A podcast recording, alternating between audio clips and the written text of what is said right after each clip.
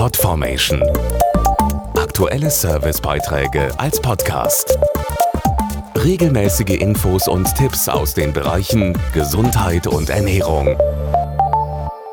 Ein Schlaganfall, etwa 270.000 passieren in Deutschland jedes Jahr, ist die häufigste Ursache für Behinderungen bei Erwachsenen. Was viele nicht wissen, oft bleiben nicht nur sichtbare, sondern auch unsichtbare Folgen zurück, unter denen die Betroffenen ebenso leiden. Am 10. Mai ist der bundesweite Tag gegen den Schlaganfall.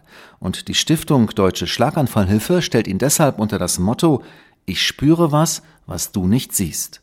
Sie sind leicht abgelenkt, vergessen vieles und sind schnell überfordert. So geht es vielen Patienten in der ersten Zeit nach dem Schlaganfall. Äußerlich scheinbar gesund, kehren sie aus der Klinik ins normale Leben zurück. Doch bis zu 80 Prozent leiden an einer sogenannten neuropsychologischen Funktionsstörung, erklärt die Neuropsychologin Dr. Caroline Kuhn. Wenn jetzt jemand im Berufsleben steht und er kommt zurück in die Firma, sind die Kollegen froh. Ach Gott sei Dank, das hast du alles sehr gut jetzt weggesteckt.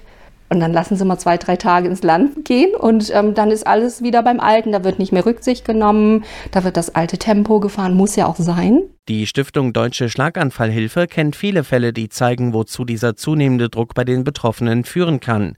Zusammenbrüche, Klinikaufenthalte bis hin zur Verrentung. Frühzeitige therapeutische Hilfe und vor allem dieser Rat könnten manches verhindern. Die Patienten sollen unbedingt in sich hineinhorchen und offen damit umgehen, dass ihre Belastbarkeitsgrenzen reduziert sind.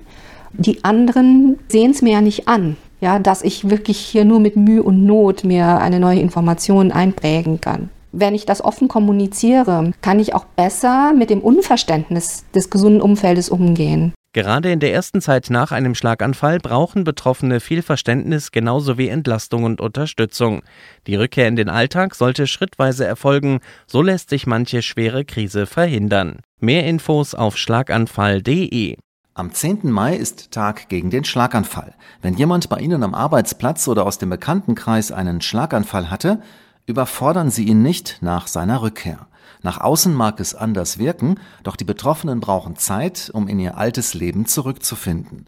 Auch dann, wenn man ihnen äußerlich nichts ansieht. Mehr Informationen gibt es bei der Stiftung Deutsche Schlaganfallhilfe im Internet unter schlaganfall.de. Podformation.de Aktuelle Servicebeiträge als Podcast.